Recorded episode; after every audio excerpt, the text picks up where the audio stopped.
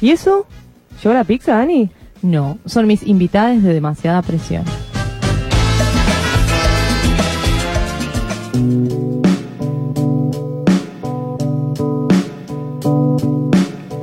Bueno, esta semana traje una invitada especial para Rompiendo el Molde y estoy muy contenta de, de tenerla acá. Ella es Melina Fell, fundadora de Kinky Bye. ¡Vamos! favor. Hay que- de acá de la mesa hay varios que ya las conocemos a ella por su militancia sobre el placer de todas las sexualidades disidentes y mucho más. Y también ofrece eh, talleres, charlas de consejería online y la venta de, sexua- eh, de juguetes sexuales, que es mi parte favorita, que de hecho me, me ha traído algo para mí hoy, muy lindo. Contá qué es. Es un lubricante anal con olor a ron. Como Ay, ¿lo para enfiestar. Como para enfiestar la, la ocasión. Igual lo que Ah. tiene particular ese lubricante y por cual yo lo recomiendo y lo elijo bastante es que además de traer mucho, tiene aloe vera y silicona, lo cual hace que no se absorba tan rápido como otros lubricantes a base de agua. Ah, A mí me encanta siempre cuando ella te vende cosas, te da y te información, un montón de lo que estás comprando. De hecho, por eso yo le compré eh, algo muy lindo también en otra ocasión. ¿Qué? Ah, no, la quería mandar de frente. Todo querés saber, Jimena, por favor, ubícate. Eh, pero bueno, es muy lindo todo lo que vende. Y bueno, como para empezar la entrevista, yo quería saber este, cómo había empezado esto de Kinky Bye, porque no es nuevo, es hace medio bastante, y no el feminismo ya estaba así tan en auge como para abrir las puertas al tabú de la sexualidad de las mujeres. Para mí no es pionera porque yo te encontré en un evento y era como, bueno, ¿por qué hay cosas acá? Eh, Y me encantó. De hecho, me quedé ahí como media hora preguntándole de todo. Eh, Kinky existe hace cuatro años. Yo lo fundé con Max, quien se fue después de la organización de Kinky. Eh, Kinky eh, evolucionó mucho en el tiempo, empezó en realidad como un proyecto hace cuatro años. Ver, primero hay que entender una genealogía mía en realidad. Es que yo empecé a los 15 y 6 años a mm, activar con la marcha de las putas y acción respeto. Ah. Eh, después, bueno, estuve un tiempo eh, como ahijada de Desde el Fuego. Eh, y después pasé a, a- trabajar con Amor Libre Argentina y terminé organizando, siendo organizadora de ese espacio junto con los otros organizadores durante un año entero. Y después lo dejé para centrarme en Kinky. Eh, que Kinky, les comento acá, están como en este momento de intimidad, que eh, va a dejar de llamarse Kinky Vibe. Oh, no, pará, decinos ya cómo se No llama. Fell. No, no, bien pedo, jamás. Somos súper eh, antipersonalistas. Eh, Kinky quiere pasar a formar, a hacer otra cosa, porque en los cuatro años, desde que Kinky empezó, cuatro o cinco años, mutó un montón. Al principio iba a ser un espacio donde íbamos a dedicarnos a divulgar en una plataforma virtual sobre fetichismo desde una óptica eh, transfeminista. ¿No? Porque eh, eh, tengamos en cuenta que cuando empezamos éramos Max y yo, Max eh, es un hombre trans y yo me identifico como no binaria, entonces obviamente nuestra óptica era llevada hacia, Claro. hacia ese lugar.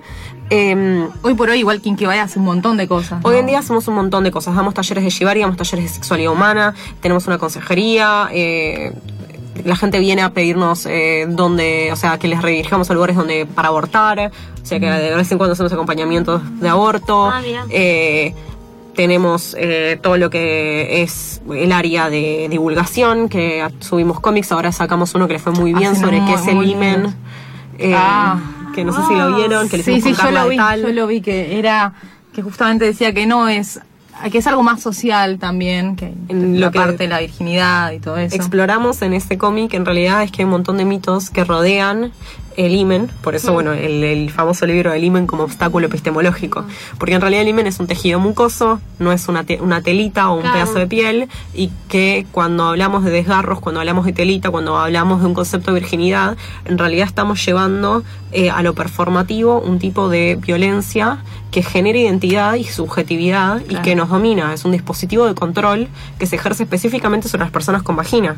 Entonces, en el cómic intentamos eh, desarmar un poco estos mitos, centrándonos en distintos, ¿no? Como esta idea de si ando en bici, eh, se me Se puede rompe. romper. ¿Y qué es? ¿Qué- ¿Por qué se sangra a veces una vagina cuando hay penetración o qué se produce? Y también intentamos desarmar una idea de sexo anclada penetración. A la penetración y exploramos otras formas, eh, invitando a no coartar nuestra posibilidad erótica, sino expandirla, crear otros imaginarios, crear otras formas de jugar. Y vamos explorando eso en esos cómics. Ah, Estamos por salir otro que es sobre anatomía vulvovaginal, en el que, que hablamos un Wow. poco de toda la anatomía. Sacamos uno sobre BDSM, el que lo estrenamos en el evento de posporno que hubo acá en la tribu, al cual nos Sí, invitaron. sí, sí. Eh, y como ven, eh, nos eh, lanzamos una página web el año pasado, Sexualidad Humana, donde subíamos traducciones y subíamos contenido sobre, por ejemplo, qué es un lubricante, para qué funciona, qué tipos hay. Y nos pasó que de repente estábamos haciendo muchas cosas más y que en parte nos molestaba mucho, particularmente a mí me molesta mucho, el tener un nombre yankee. Porque Ah, en su momento la página vibe. ser bilingüe, bla, bla, bla. Mm. Pero no siento que nos identifique y tampoco identifica el carácter cooperativista que tiene Kinky en la actualidad. Claro. En donde Sí, porque no sos solo vos también. O sea, muchas, muchos artistas forman parte del proceso, eh, de los talleres y de todo lo que hacemos. Entonces, eh, teníamos ganas como de cambiar, hacer un rebranding. Me encanta. Y va a cambiar, todavía no tenés nombre entonces. No. Más adelante. No, es que nada, tengo muchos planes para este año. Muchos Ah. planes. Estamos por lanzar un recursero online que estamos haciendo con el Partido Pirata Interdimensional. del ¿Qué cual sería un estoy- recursero? Un recursero es una página estática en donde podés encontrar información necesaria. En este caso va a contener todos los lugares donde se puede ir a hacerse un, alguien un aborto, todos los ESACs en donde se practica y todas las líneas de consejería y socorristas que tenemos. Va a incluir todos los lugares donde puedes hacer un testeo de HIV junto con todos los otros testeos, porque en actualidad tenemos dos páginas que ofrecen esa información, que es Fundación Huésped, conocida por todo su laburo con el HIV, eh, que recomiendo mucho que la chusmen, tienen además un montón de cursos online, y eh, la página del gobierno, el cual solo incluye Sí. los lugares donde puedes hacer testeos rápidos o no de HIV. ¿Y qué pasa con todo lo que queda fuera de eso? ¿Qué pasa si tal vez pienso que tengo HPV? Claro. eh, o si tal vez pienso que tengo sífilis o gonorrea, clamidia, que es una de las infecciones de transmisión sexual más comunes de todas. Eh, ¿Y dónde voy a testearme eso? Claro. Entonces tenemos ganas de que aparezca ahí, así como que aparezca un listado de todos los lugares donde puedo ir si quiero hacerme una operación de reasignación o reafirmación. Claro. Así como... Es sí, como todo un lugar para encontrar toda la info que necesitas. Sí. Y la idea es que tengas un buscador, que entres a esa página y pongas, por ejemplo, testeo sífilis. Y Claro. que aparezcan todos los lugares cercanos a vos, que también pueda ser en algún momento es una aplicación para el celular que nos Claro. permita como, ah, ya tengo una emergencia, entonces como necesito, o mismo soy un sadre tal vez, que tiene un, un hija que tal vez es trans y quiere Claro, saber a ¿cómo dónde lo- pueden ir a preguntar. Ah, cómo Muy asistirlo. bueno. a- Y la información respecto al aborto, para que no corra ningún riesgo, digamos que ¿Qué cosa? como es ilegal, que... Eh, no Ah, es ilegal el aborto. Bueno, perdóname, sí, es verdad, el aborto es legal desde 1921, pero me refiero... Eh, A ver, en las- cómo hay una página en internet, hay una página en internet Claro. que se llama cómo se hace un aborto.org. Sí. Cómo se hace un aborto.org es una página que cualquier persona puede acceder, es completamente libre, Tienen donde se encuentran los teléfonos de todas las consejerías. Nosotros vamos a ponernos en contacto con cada consejería y con cómo se hace un aborto.org y vamos a preguntar si podemos utilizar parte de esa información para que esté, entendemos que esta- no es una página del gobierno, es una página activista que está sostenida y financiada por nosotros. Eh, y la idea es eh, después la otra información, la información de los ESACs y que ESACs tienen equipo de Claro, ILE, es de- una información que está abierta para todo el mundo. Claro, tal o sea, cual. el CESAC es un centro de atención primaria del Estado. No, digo, viste, para proteger quizás a compas, viste, de socorristas, más la cuestión Mm. más clandestinidad me refería. Pero no vamos a que- publicar ningún número de teléfono que no sea consultado ni hablado No, antes y obviamente que la idea es eh, hay una realidad y que es algo que yo estuve explorando mucho en el último tiempo es eh, somos nosotros los que recurrimos a socorristas. Claro, no somos vamos nosotros a- parte de la comunidad feminista Eh, hay muchísima gente que termina yendo a una guardia o que termina Sí. yendo a un CESAC porque no saben que es una socorrista. O sea, a mí me llegaron ahora dos pías que yo les dije, ¿tenés ganas de que te acompañe una socorrista? Y no sabía que era una socorrista. Sí. Aún con toda la militancia que hubo el año pasado cuando llegamos a diputados y con todo el tema del proyecto. Sigue sin haber divulgación y sigue sin explicarse qué es esa figura, qué rol cumple. Eh, y la verdad es que estas pibas, eh, que justo estas dos pibas que estoy acompañando ahora, se sintieron mucho más cómodas con la idea de ir a un CESAC y le- que les atendiera un grupo de profesionales. Después cuando les comenté que era una socorrista, las dos dijeron, sí, la verdad es que me encantaría que alguien venga conmigo y que me cuide de que los profesionales no me lastimen. Yo no sabía que en los ESAC podías hacerte un aborto. Sí. Mirá. Hay un montón de CESACs donde puedes hacer abortos. O sea, eh, puedes ir abiertamente a decir sí, estoy embarazada y quiero abortar acá. Vas y pedís por el equipo de ILE, o vas y pedís por el equipo ginecológico, o vas y pedís por el equipo de salud sexual o por la consejería de salud sexual, y normalmente te llevan Hasta eh, al espacio que es el consultorio, y ahí le decís, hola, vengo por, eh, porque quiero abortar, y, ¿Y te hacen un ILE, que un ILE es una interrupción legal del embarazo, que se hace por causales, tenés distintos tipos de causales, normalmente toman el causal salud, que es que dicen que estás en riesgo y que necesitas llevar a cabo el aborto. Claro. ¿Y, y el método que usan son las pastillas misoprostol? Sí, o, eh, ah. se explora en cada caso. Hay casos en donde tal vez van a necesitar eso, tal vez van a necesitar un raspajo, tal vez van a necesitar una aspiración manual intrauterina, que es el AMEU. Bien, yo no sabía eso. No, yo tampoco. el CESAC. Eh, No, no, no. Y ellos siempre utilizan esa justificación de que es por salud, aunque no Sí. sea realmente como que... Sí, sí, también tenés por psico. O sea, tengamos en cuenta que trabajadores sociales, médicos y psicólogos pueden dar ILES. Ah, por el no. causal que se les cante el orto. Claro, no, está Ah, buenísimo. O sea, no, por los tres causales Claro. que existen. Son Claro. Tenés causal violación, tenés causal salud. Claro, pero te ponen el sello y ya está, o sea... No Eh, o sea, mi psicóloga, por ejemplo, labura en un CESAC y uno de sus laburos en ese CESAC es dar ILES. Ah, mira. Y es, Perfecto. obviamente, son eh, profesionales aliados. En las listas Claro. que se manejan de los lugares hay ciertos hay ciertos eh, CESACs que están eh, blacklisteados en la lista negra, que son lugares en donde, por ejemplo, se sabe que solo te dan causal violación. O sea, que tenés que ir y decir, tenés que tener una causa, tenés que tener una denuncia, eh, Claro, o donde se sabe que los profesionales no son amigables. Sí. Obviamente estamos hablando de nuestro privilegio eh, de la ciudad autónoma de Buenos Claro, Aires, de ¿no? capi- de tener capital, CESACs. de tener CESACs y de tener eh, una organización muy Sí. importante, en especial por la red de profesionales eh, de- por la legalización del aborto, que manejan eh, y mantienen esta información completamente actualizada y con una rigurosidad. Si entran a sus páginas van a ver que hay PDFs y hay información que pueden tener. Yo la llevo en mi celular siempre porque nunca sé quién lo puede necesitar. Claro. Sos Bien. como una llevadora de información, increíble. A mí me, encanta porque esto nosotras no lo sabíamos también y, y me imagino que espero que alguien si lo está escuchando y lo Sí. está, necesitando consejería en un aborto. eh, Sí, le- sepa que también puede angustia mandarnos un mensaje a Kinky Sí. Vibe y que le vamos a redirigir a un espacio seguro eh, donde pueda llegar llevar a cabo su proceso Claro. abortivo. Mal, para ir ablandando angustias ahí. Pero bueno, eh, como otra pregunta te quería hacer, bueno, esto de, de, de- de los juguetes sexuales que venden, que existe como un umbral entre las posibles clientas y Sí. ser clienta, que es como ese miedo a animarse a comprar algo, que a muchas le ha pasado, eh, a mí ya no, por suerte, Ya pero. Claro, yo ya lo pasé, ya lo crucé y estoy como a kilómetros, pero eh, ¿cómo ayudas o a, a las personas para que... Porque es un hermoso Sí. placer y hay que militarlo y hay que darle la posibilidad a todas y a todos de, de explorarlo.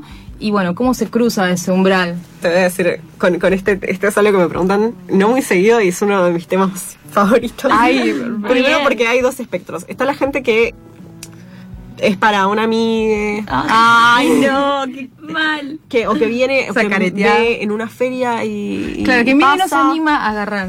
Y tal vez te, te- te hacen una preguntita y se va y después vuelve. Me pasó una vez que fui a, a una despedida. A veces me llaman para hacer un taller o una despedida o que llevar los juguetes Oh, eh, o una reunión de amigues. Y me pasó que eh, esta era una despedida de solteras bastante importante y había catering.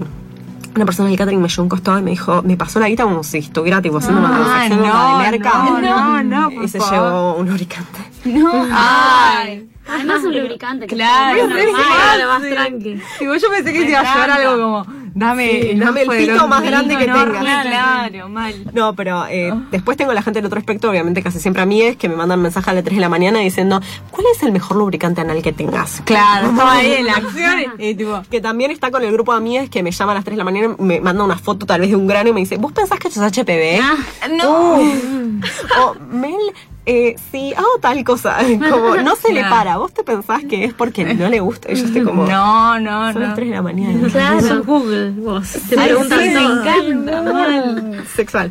Eh, la realidad es que en la página web, nosotros, eh, en el sex shop que está en Facebook y en Instagram, normalmente eh, tenemos- yo por, soy, soy la que lo suele atender y tengo como muchísima naturalidad con la gente con la que hablo, como que llegan y normalmente yo le digo como, bueno, vamos a intentar buscar algo que a vos te haga bien y que sea lo que vos quieras, eh, que te haga sentir cómodo y casi siempre, bueno, hablamos, yo hablo bastante de materiales, de, mira, yo pienso que esto es lo mejor, a lo sumo si veo que la persona tiene dudas le pregunto si está embarazada o si tiene Claro, una a mí me, habías comentado justamente una vez de, de los distintos materiales, que algunos Sí. son nocivos, otros no, que la, eh, como la silicona, La silicona. tiene que ser de un tanto. Y eso es información que si no estás en ese mundo no lo sabes. Bueno, ahora esa información la hicimos una infográfica y la tenemos en nuestro stand y la gente Ay, puede perfecto. agarrarla Sí, sí, porque- y ver todos los tipos de materiales que ofrecemos y cuáles son tóxicos y cuáles no y elegir depende a sus necesidades y lo que esté buscando.